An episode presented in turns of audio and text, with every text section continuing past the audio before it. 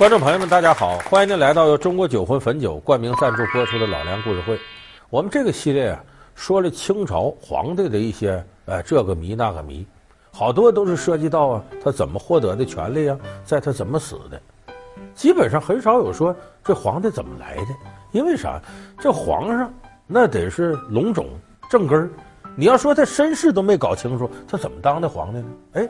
偏偏清十二帝里有两位存在着身世之谜，就怎么来的不知道。头一位是努尔哈赤，其实这个很正常。开国皇帝往往是出身于草莽，搁现在说叫草根。他可能原来就是无名小卒，那你不知道他哪来也正常。咱们中国不少开国皇帝，他也说不清他爹他妈是哪儿的，有的家里人都死光了。所以努尔哈赤身世之谜，这个很正常。本来就无名小卒嘛，开国皇帝。但是我今天要说这个身世之谜的皇帝，他挺意外。乾隆皇帝，乾隆皇帝在位六十年，励精图治，与祖父康熙共同营造了中国历史上著名的康乾盛世。乾隆也是中国古代最为长寿的一位皇帝。八十九年的人生岁月里，留下了许许多多的故事，其中最为人津津乐道的，莫过于他的身世之谜。那么，一位盛世帝王，怎么会留下这样的谜团？这些离奇的说法又是从何而来？老梁故事会为您讲述乾隆身世之谜。要说这乾隆可正根儿啊，那有那么个呃故事吗？就说乾隆啊，他雍正的儿子，雍正第四个儿子，这也挺奇怪的。雍正就行四，这爷俩都算四爷。说当年的乾隆小的时候，说等于是康熙隔辈儿指认，说我这孙子能继位。说他们去打猎，打猎的时候呢，这个把一头熊啊就给弄死了，但是这熊没死透，呼起来了，张牙舞爪就要奔康熙扑过去。这个时候。乾隆那时候还小呢，一下就站在这个熊和康熙之间了，高声断喝，意思替他祖父挡挡架。哎呀妈，这熊当然了，已经都垂死了，挣扎几下，扑通撂那儿了，死透了。但这个事儿给康熙留下非常好印象，我这孙子知道护着我，而且来了来了，勇气过人。来，弘历，你说，怎么这个赏物应该赏给谁呀？十三叔猎获的野兽最多，应该赐给十三叔。所有的阿哥都不应该得这个赏物，应该得这个赏物的是弘历。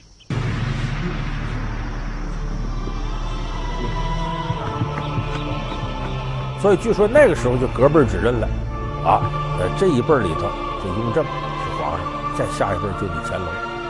呃，乾隆的爱新觉罗弘历，我说弘历厉害。说你看，既然有这么明晰的这个传承了，这还有什么身世之谜呢？但是民间传说里头，包括小说里头，有不少质疑。有人说乾隆啊，有一半汉族血统，说是他爸爸雍正呢，跟一个汉族宫女私生的。因为历史上记载呢，说雍正的福晋，那是雍正雍亲王嘛，自己老婆满族叫福晋。钮钴卢氏，说他的孩子，可是有人质疑，不是钮钴卢氏的，是雍正和汉族宫女儿。你有一半汉族血统。白娘子，白娘子是谁呀、啊？你让朕找白娘子。王爷，王爷，他说，皇上的母亲。你说什么呀，奶娘？奶娘说：“让孩儿去找一个人。什么人？白娘子。啊？额娘，你认识这个人？白家不认识，不认识。甚至有的人彻底质疑，乾隆就不是满族人，就汉族人。他生身父亲是浙江海宁的陈阁老。”当时在朝为官，是雍正自己生了个女儿，当时是雍亲王嘛。我们都知道，这个往往有时候母以子贵，父以子贵，想要儿子，那么一看陈阁老家生儿子，咱换一把吧，给换过来，狸猫换太子，说他压根儿就是汉族人。历史上是真是假的？咱们今天呢，结合一些史实，给大伙分析分析，这事靠不靠谱？首先一个，有人说呀，这个乾隆啊，说他不是钮韴禄氏的孩子，是雍正和一个汉族宫女私通生下来的。说这个是怎么回事？这可涉及挺大一回事。这涉及乾隆出生在哪儿？正史里记载，乾隆出生在北京雍和宫。这雍和宫很多朋友都知道，这是藏传佛教的圣地。有的外地朋友到北京来，到雍和宫上炷香。为什么叫雍和宫？这是康熙赐给雍正，雍正叫雍亲王，没当皇上时候叫雍亲王，赐给你的府邸，这是你的家。据说乾隆正史上记载在这儿出生，但是有好多地方记载说乾隆不是在这儿出生，在哪儿出生呢？承德避暑山庄。过去叫热河这个地方，说这里头有个掌故，说当年的康熙呢在位的时候，大概康熙五十年的时候，带着下边的皇子呢到热河打猎，当时是呃清朝的围猎场，在这打猎。打猎的时候呢，雍亲王就后来的雍正啊，就乾隆他爸爸啊，大弓射箭，射死一头梅花鹿。这鹿倒到地上了，下边就有人过来把这鹿脖子割开，干嘛接鹿血。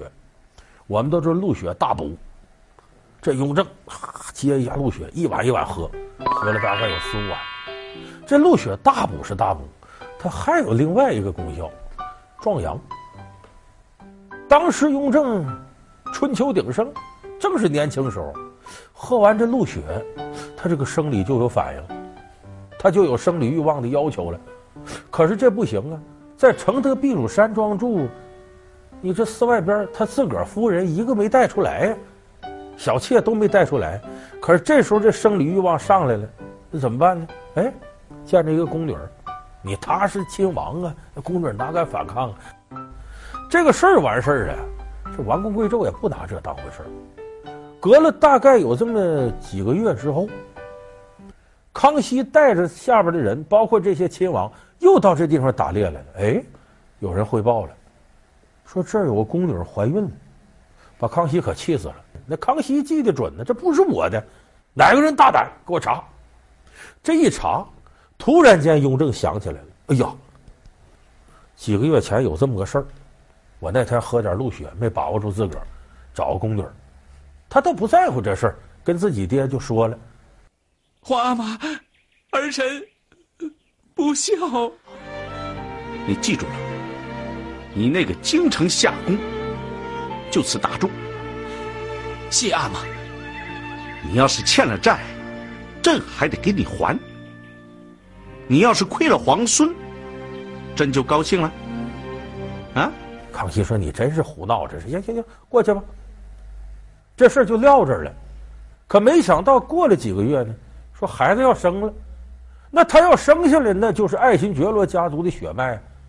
说这可怎么弄呢？当时管事的一看，你这这这上头没下令呢，来吧，我领你到马圈里头，把孩子生到马圈里头。但生完之后，康熙知道了，说这是我的孙子呀，男孩啊，雍正的孩子，雍亲王的孩子，那不能在那儿，赶紧抱回北京吧。抱回来之后，他一问，那个宫女，汉族的宫女，一个是满汉不通婚，再一个是你这个身份太低微了，所以当时呢，康熙说这样吧。把这孩子呀过继给你的老婆，就让你这个雍亲王当时的福晋他的老婆钮钴禄氏你给养着，这孩子算你的。这个历史上还真有一定的证据。在这个乾隆四十三年，有一位中了进士，后来当了户部主事，说白了就财政部副部长，这个人叫管世明，他曾经到承德避暑山庄呢给题诗，他题的诗里头就露出这么个意思来了。就说这乾隆是在这儿出生的。年年会日行乡去，狮子园边感圣终。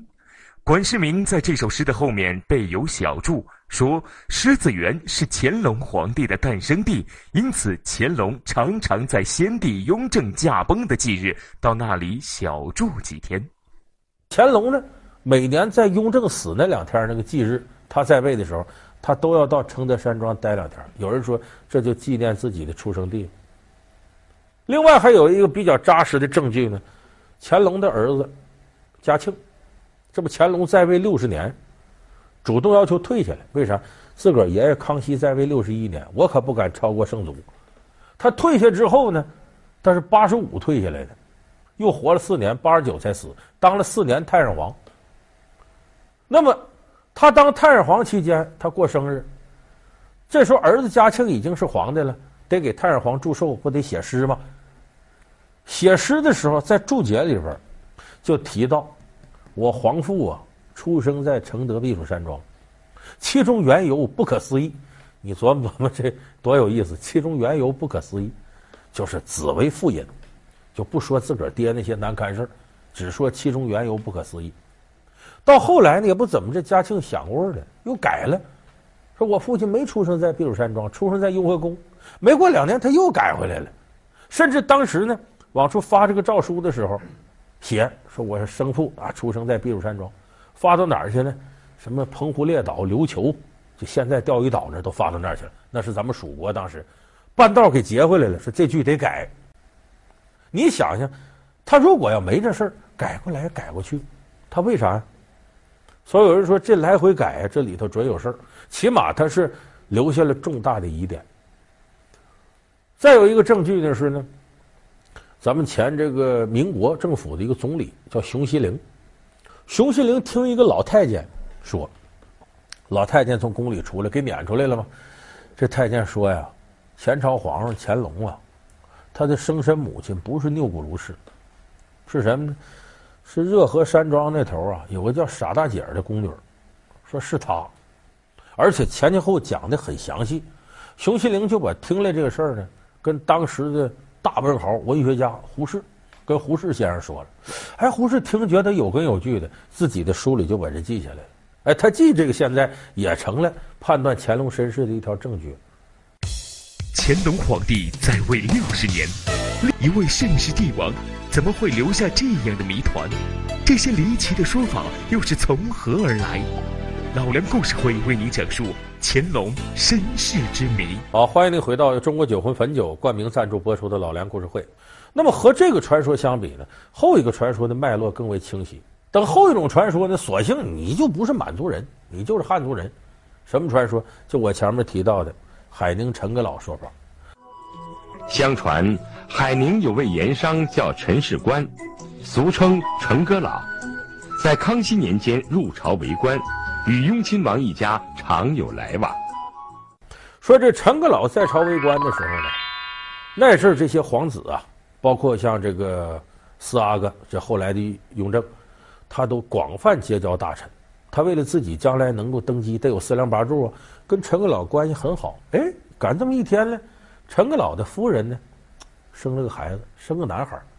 就在这一天，雍正的夫人钮钴卢氏生了个女孩。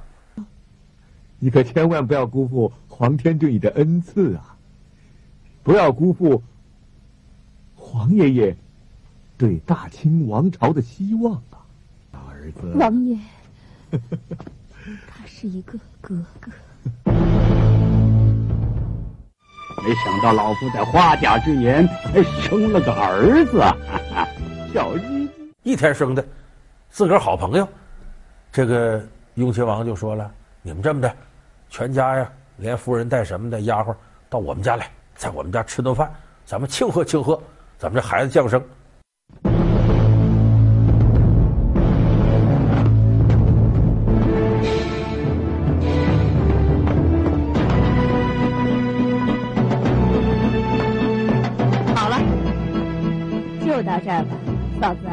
小公主交给我吧。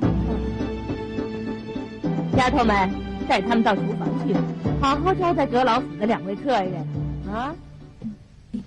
凑不进，小孩子抱来了，抱来了，不哭啊！凑福晋，你看，他一见您就笑了，这本来就是我的儿子嘛。抱进去是陈阁老的儿子，抱出来陈阁老的夫人、丫鬟还有他本人一看。大惊失色，抱出来的是个女孩，不是他们的儿子。这个女孩谁？雍亲王钮鈷卢氏生的女儿。王爷，这可怎么办呢？你快想办法呀！哪有这样的事情？怎么用丫头片子换走我们的儿子？我现在就去找他们要回小公子。那这个事儿，在朝为官的陈阁老心里很清楚啊，他们是想要个男孩啊，因为你只有生出子嗣来了，可能在康熙那儿就更加得宠。这时候他生的是个女儿，当天就跟我玩个狸猫换太子，给换走了。陈阁老知道这事儿打落牙往肚子里咽，胳膊折了吞袖里，哎，这事儿不能声张，而且一声张必是杀身大祸。所以陈阁老回家琢磨来琢磨去，得了，咱也别惹这祸了。给皇上上道书，什么意思？我岁数大了，身体不好了，不能再朝为官，请求置换致仕。什么致仕？退休，回家了。所以春秋鼎盛之年，陈阁老带家人回到浙江海宁。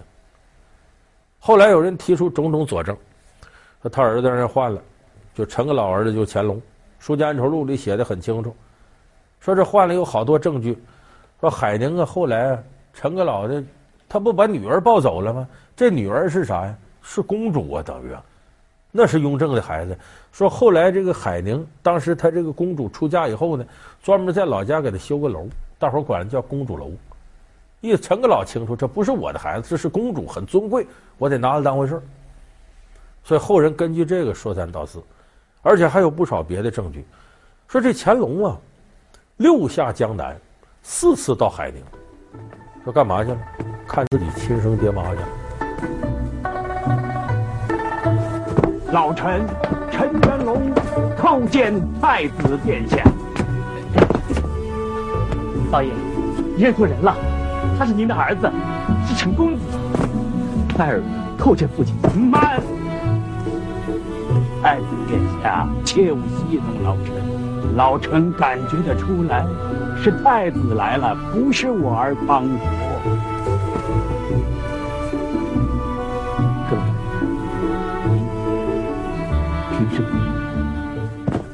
而且他给陈家提了一个牌匾，叫“春晖堂”。春晖这俩字不是滥用的，大伙记不记得唐代大诗人孟郊写的诗？慈母手中线，游子身上衣。临行密密缝，意恐迟迟归。随言寸草心，报得三春晖。咱们现在一说春晖，那就是父母对子女的养育之恩，慈母。那平白无故提春晖堂干嘛？这是不就祭奠自己母亲吗？那么是不是这样呢？其实真实的事儿，这春晖堂有这块匾，那可不是乾隆提的，也不是提给海宁陈家的，但确实是提给姓陈的人的。这是康熙。在世的时候，提给一个仕读大学士叫陈元龙，陈元龙就讲：“我能有今天，我父母呕心沥血。”哎，讲这事儿感动了康熙。康熙说：“来，我给你提个字儿吧，你搁到你家祠堂上，就叫春晖堂，就表示父母对你养育之恩。”所以这个春晖堂这事儿，在严格意义上说，这是子虚乌有。那么说，你怎么解释乾隆下江南的时候多次到海宁呢？哎，这里头有解释得通的。乾隆六下江南，四次到海宁，因为海宁出什么海盐，盐是官府控制的东西。那这块海盐产量这么大，而且也是大清户部财政重要的收入。那么乾隆下来视察来，没什么，就是大家不能理解了。再一个，当时钱塘江多次决口泛滥，所以当时工部也在钱塘江这修建大量的这个堤防工程。那么乾隆到这视察来，到这地方看看关系国计民生的工程有何不可呢？所以说呢，这些事都是可以理解的。但有人说，那既然都有根有据，怎么还能传这么些年呢？就说他陈阁老，哎，这个其实是中国人心理上的一种发泄。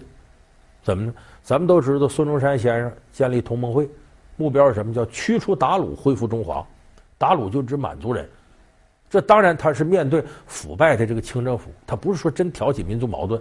但是当时汉满之争到了民国之前那段时间，晚清确实非常剧烈了。很多汉族人目标直指满族人，我把你们都撵走杀掉，我们这国家才能富强起来。有很多人有这心理。那么在这种思维带动之下呢，他就容易在这个汉满之争上做文章。你包括前面我们说说乾隆他母亲汉族的宫女，那就意思说你这血统也不纯，汉族怎么怎么样的时候，就满耳朵都听的都这事。他就海宁人嘛，你想他家乡能不传这个事儿吗？所以金庸后来就把这个写到小说里。但是金庸很客观，在后记里写，陈家洛是个杜撰的人物，没有这人。啊，至于乾隆是海宁陈阁老的儿子，也是小时候听传说。所以金庸先生对待这个事儿呢，本身还是挺客观的。所以我想呢，我们有时候接触的民间传说，把一些历史上未解之谜呢，演化成多种多样的解决方式。其实这里头大家要注意，你一定要关注它是什么时代产生的这样传说，它不是凭空产生出来的，它一定跟这个时代某些人的政治诉求、某些人的善恶、某些人的爱好、讨厌什么，和这个民族习惯。风俗有直接关系，只有这个风俗习惯到这的时候，他觉得应该用这种方式来解释历史更加合理，他才会产生这样的传说。所以没有凭空产生的传说，它都和我们本民族的一些民族欣赏习惯、情绪各个方面密切关联。所以说，如果没有后来的中华民国革命这个阶段，可能对乾隆的身世。也最多是拜官野史里偶尔提一句，不会像现在这样有这么多人还在想乾隆有可能是汉人。他六岁便君临天下，却从来没有得到母亲的认可。他与心上人同结连理，却被迫不能长相厮守。他儿时最好的玩伴，却带他走向歧途。一个皇上为何要寻花问柳？到底是怎样的成长经历，让他做下诸多荒唐事？老梁故事会为您讲述荒唐的同治皇帝。好，感谢您收看这期老梁故事会。老梁故事会是由中国酒魂汾酒冠名赞助播出。我们下期节目再见。